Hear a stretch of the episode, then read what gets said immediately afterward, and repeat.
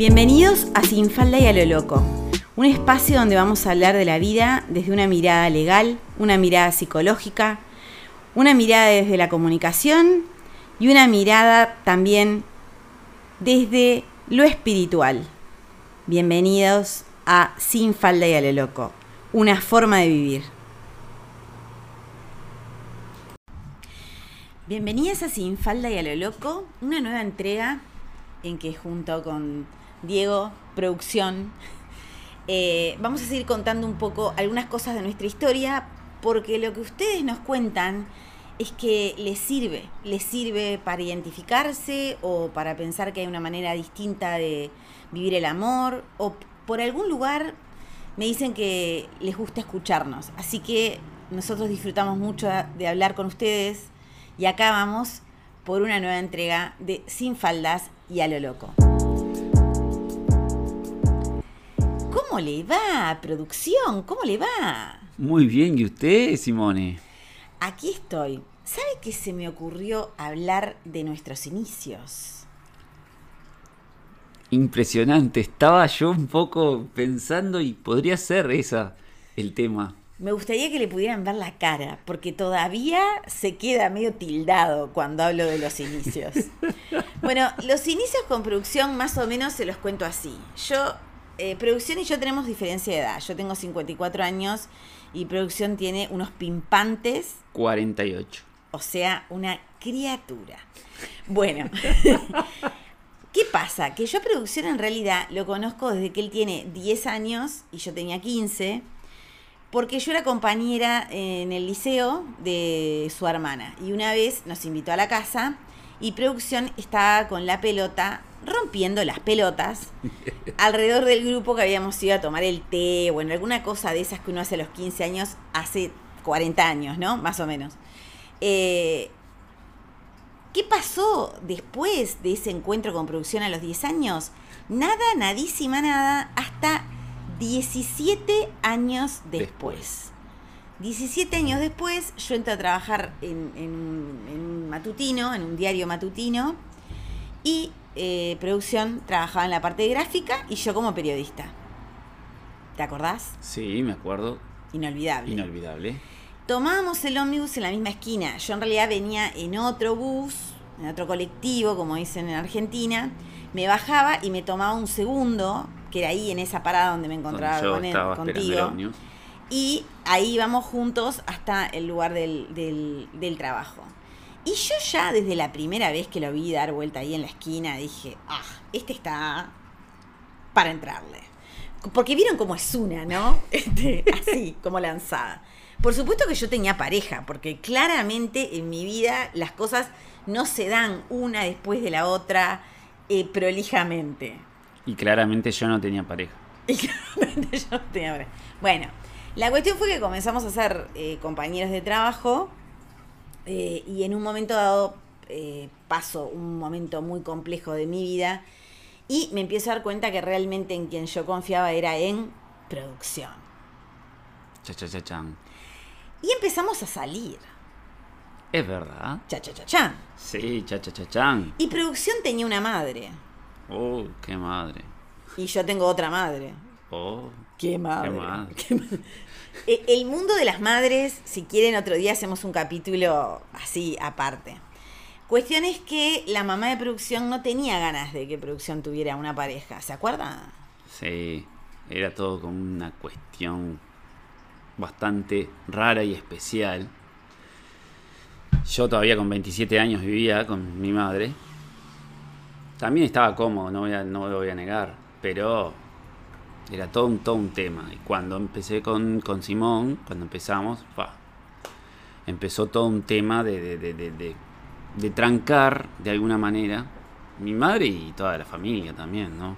El hermanos, problema todo. es que, claro, yo fíjense, era una divorciada por segunda vez, con una hija, con problemas, porque yo ya ahí ya estaba con problemas por la tenencia Sí. de mi hija.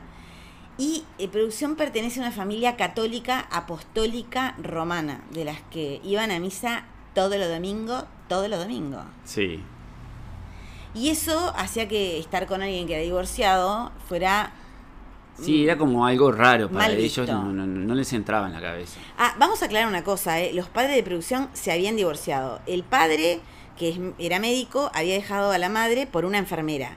¿Quieren un cliché más grande? No, no lo vamos a poder encontrar, pero fue así. Pero esa familia nos juzgaba a nosotros por lo que nosotros queríamos hacer, que era vivir juntos sin joder a nadie, básicamente, ¿no? Eh, sí, totalmente. Básicamente. Entonces, mm, eh, cuando empezamos, al mes, producción cada vez que venía de su casa, de la casa de la madre, venía con una cara y venía con un humor.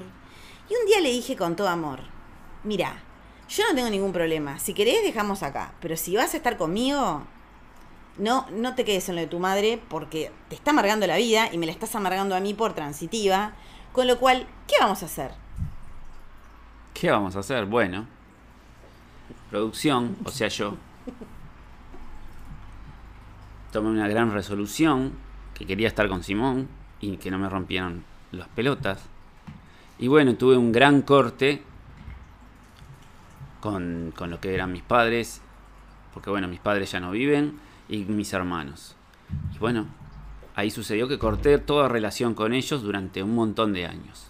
Y bueno, y ahí empecé una relación con Simón, que la verdad que impresionante, digo, como, Bueno, antes de los piropos, pará, pará, pará, vamos a los detalles. bueno, los detalles. Previously at Lost, nos casamos. Porque estuvimos Sí. saliendo y- un año después, pues, yo estaba divorciándome, ese era el Sí, problema. desde que nos conocimos, un mes después nos fuimos a vivir juntos. Y después yo te pedí que te casaras conmigo. Y después, un año después de habernos conocido, nos casamos. Así que nos casamos un 11 de diciembre. Sí, un del 11 de diciembre del 2001. uno. Y Nos conocimos- Nos casamos de ver. Yo me casé con una- unas mm, pescadoras blancas, un buzo rosado. Sí, y yo un pantalón verde y una camisa verde. Estábamos. Era la esperanza. No, no, no, era, era la rosadita y el verdecito. Sí, sí, sí, algo así. Bueno, ahí empezó eh, el periplo, eh, porque realmente para... Yo con- siento que para vos debe haber sido duro, ¿no? Sí, fue durísimo. Fue muy duro. ¿Qué me enseñó esto? Que realmente uno tiene, eh, a veces dicen, te casás con la persona y te casás con su familia. Y acá le voy a hacer un apartado pequeño a mi primera ex suegra, la, la abuela de mi hija, que fue la mejor de mis suegras. Eh, porque realmente yo me sentí familia con ella, por cómo era ella, por la cómo me trataba, toda la historia que puede haber venido después, todos los desencuentros, desavenencias y maneras diferentes de ver la vida, no me quitan en absoluto que fue una mujer que a mí me dio un cariño y una contención impresionantes. Yo, forever, va a ser mi suegra. Y con ese mayúscula. La segunda, con mi segundo ex marido, me llevé bien también, con mi suegro muy bien, pero en, en los dos casos, claramente eh, había una voluntad, una generosidad, un afecto. Cuando vos una familia no te quiere, cuando vos alguien no te quiere, cuando te trata mal, cuando eh, te, hace sentir mal, no hay motivo alguno para tolerar. Era, para mí hubiera sido intolerable estar en el seno de una familia en donde me maltrataran. Inconcebible, además. Y, Diego tuvo la valentía, producción tuvo la valentía de poner un límite. Con 27 años, ustedes dirán tamaño pelotudo, pero eran 27 años en que él había estado siempre con su familia. Y yo eso lo voy a valorar mucho, toda la vida. Porque después que puso límites, después que habló, después que. y que nadie le dio pelota, ahí fue que decidió tomar esa decisión de cortar. Porque hay personas con las que no hay diálogo posible y no queda otra que cortar. Y vos me dirás, ¡puah! Pero es muy drástico. Yo he cortado con personas muy importantes de mi familia porque eran personas absolutamente tóxicas y nocivas. Y eso es un concepto duro, muy duro, pero que tal vez nos ayuda a vivir mejor. No vinimos a esta, a esta vida a soportar, a adaptarnos. Vinimos a esta vida a disfrutar.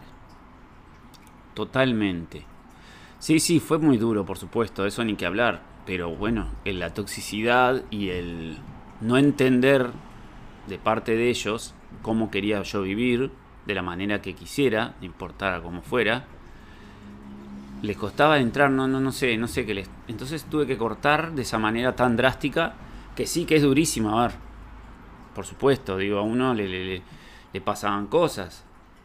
Y bueno, y ahí al cortar con esa dureza que, tenía que hacer, no me quedaba otra que seguir, para seguir, por lo menos para preservar uno, uno mismo su, su forma de vivir y sus ganas que quería vivir. Eh, en algún punto eso nos, nos fortaleció, lo que pudo haber generado una separación eh, nos fortaleció mucho ante el mundo. Eh, no fue la primera vez que tuvimos temas de, con personas que no entendían el vínculo, pero sí claramente fue la decisión más dura. ¿Por qué les quisimos hablar hoy de esto? Porque en toda historia de amor, de desamor, de encuentros y desencuentros, siempre hay un backstage. Y está bueno hablar de las cosas lindas y fáciles y, las que han salido bien, pero hoy queríamos compartir con ustedes en que cuando te enamoras de alguien, te la tenés que jugar. Eh, de los dos lados. Y si la persona no se juega por vos, si la persona no te da el lugar que te corresponde, si no te... Si no, y acá no estoy hablando de que yo necesitara que él me defendiera de nada. Claramente yo podía atender a la familia de Diego de a uno y que fueran pasando, porque con el carácter que tengo me podría haber puteado con ellos todos los domingos. Pero no era la idea. No era la idea que yo tuviera que estar plantando una bandera acerca de lo que pensaba, de mi manera de vivir. No era la idea. Y fue tan cerrado en banda de parte de tus hermanos, que de hecho eh, tu hermana había sido compañera mía en el liceo, y, e incluso habíamos sido amigas, porque habíamos sido amigas. Para mí era absolutamente incomprensible porque solamente por ser una divorciada con, y por ser una persona que digo lo que pienso.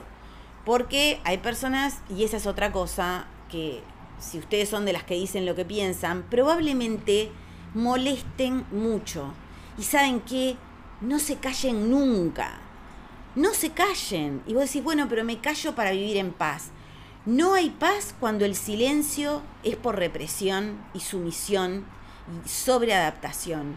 Eso no es paz.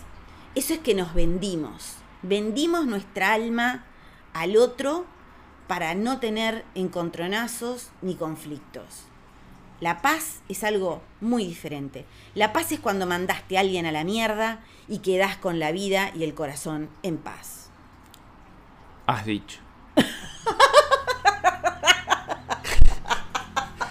Pero hay una cosa que yo estaba pensando que creo que no sé si la otra vez se lo había dicho a Simón, que, que bueno, con la experiencia que uno va teniendo a través de la vida, que bueno, al lado de mi experiencia, al lado de la de Simón, bueno, es bastante poca, pero bueno, esa experiencia igual, cada uno tiene su, propia experiencia, que la felicidad es muy difícil llegar a ella, no quiero que, lo tomen, digo, eso es una cuestión personal, es más fácil ser infeliz que ser feliz.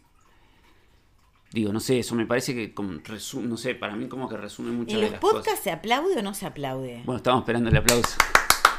¡Bravo! ¡Bravo! Es verdad, es mucho más fácil optar por los caminos de infelicidad. Y sobre todo cuando venimos de familias en donde nos ponen parámetros y donde hay ciertas expectativas y hay ciertas maneras de pensar que son válidas. Eh, todo el mundo tiene derecho a pensar lo que quiere, nadie tiene el derecho a imponerle al otro eh, su voluntad. Em, por contrapartida, les voy a comentar algo. Em, eh, en uno de los momentos muy complicados en que Diego y yo eh, nos, acercamos mucho, todavía no éramos pareja, es que yo tuve un intento de autoeliminación. En realidad tuve más de uno. Mm. correspondió a una etapa muy dura de la separación con mi ex marido, el tema de la tenencia, el sentirme que, que había fallado como mujer, como madre, como sudamericana, como todo, porque eh, es muy difícil cuando, cuando la sociedad, cuando la ley, cuando disponen o no disponen y, van sucediendo cosas. Y yo creí que me enloquecía. Entonces, en uno de esos intentos de autoeliminación, eh, me acuerdo que llamé a Diego y Diego me, vino a ayudar, a salvar. Sí. No, no, fue así totalmente.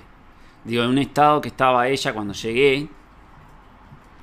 eh, que no, no, in- increíble. No sé, incluso no sé cómo entré en el edificio que, en la- que- donde vivías. Me- me- porque claro, ella no podía, tenía que bajar para atenderme. Y Tai no podía estar en un estado, podía hablar por teléfono, pero ta. Y bueno, llegué ahí y bueno, la ayudé como pude. Y al otro día, cuando ya estaba eh, mejor, cuando ya me habían atendido y todo, en la puerta de, mm, del, del- donde yo estaba internada, estaban Diego, estaba mi actual pareja y estaba un pretendiente. No, no, no. Que estaban, eran muy buenos mozos los tres, ¿eh? La verdad que sí, hay que decirlo. No, no. Y entonces entraron las enfermeras y me dijeron, pero muchacha, vos te querés matar y con estos tres afuera. O sea, eh, no, no, eh, a lo que voy es que justamente con el amor o con el estar a veces eh, cubriendo unas cosas con otras, el estar mal no se, no, no- no subsana fácilmente. Y Diego entró por la puerta grande de mi vida porque entró conociendo las partes más dolorosas, más descarnadas, más duras y a la mujer más hecha pelota en la versión más eh, derrotada que podía, que podía ofrecer. Por eso, eh, tener un vínculo conmigo no era que estaba con alguien que en ese momento estaba re contenta, feliz de la vida y repimporoteante. Yo el buen humor no lo pierdo nunca, ni, hasta cuando estoy hecha bolsa. Tengo una fuerza y unas ganas de vivir Sí, que hacen que rompa los cocos todo el día. Sí. Pero eso no quiere decir que no me estuviera muriendo por dentro. Y así, conociéndome así, fue que él igual quiso tener y apostar a tener un vínculo conmigo. Sí, es verdad, totalmente lo que estabas diciendo fue así. Y es eso, que nunca perdía el humor, nunca. Por más que estuviera, que no podía ni levantarse, no, no, era impresionante, impresionante. Lo tuyo, una capacidad de, de querer vivir que... Se llama resiliencia, lo tenemos todas. Para muchas tal vez que están tocando fondo por el motivo que sea, porque te dejó alguien, porque te sacaron un hijo, porque perdiste un trabajo, porque se murió alguien querido. Todas nos hemos querido morir, en algún punto todas hemos apostado a la vida y por eso estamos acá. Y acá estamos en Sin Falda hacia lo loco compartiendo lo que es la vida, el backstage, porque con el amor solo no alcanza. No, Tienen que haber algunas cosas más. Totalmente. Gracias por estar, gracias por acompañarme. Gracias a vos. Gracias a ustedes, infinitas. Eh, gracias, Gracias. por las devoluciones y los comentarios, nos encantan. Gracias por, Por los saludos. claro, los saludos y hacernos tener ganas de estar cada martes con ustedes. Las queremos mucho, son puro, puro rock. Rock.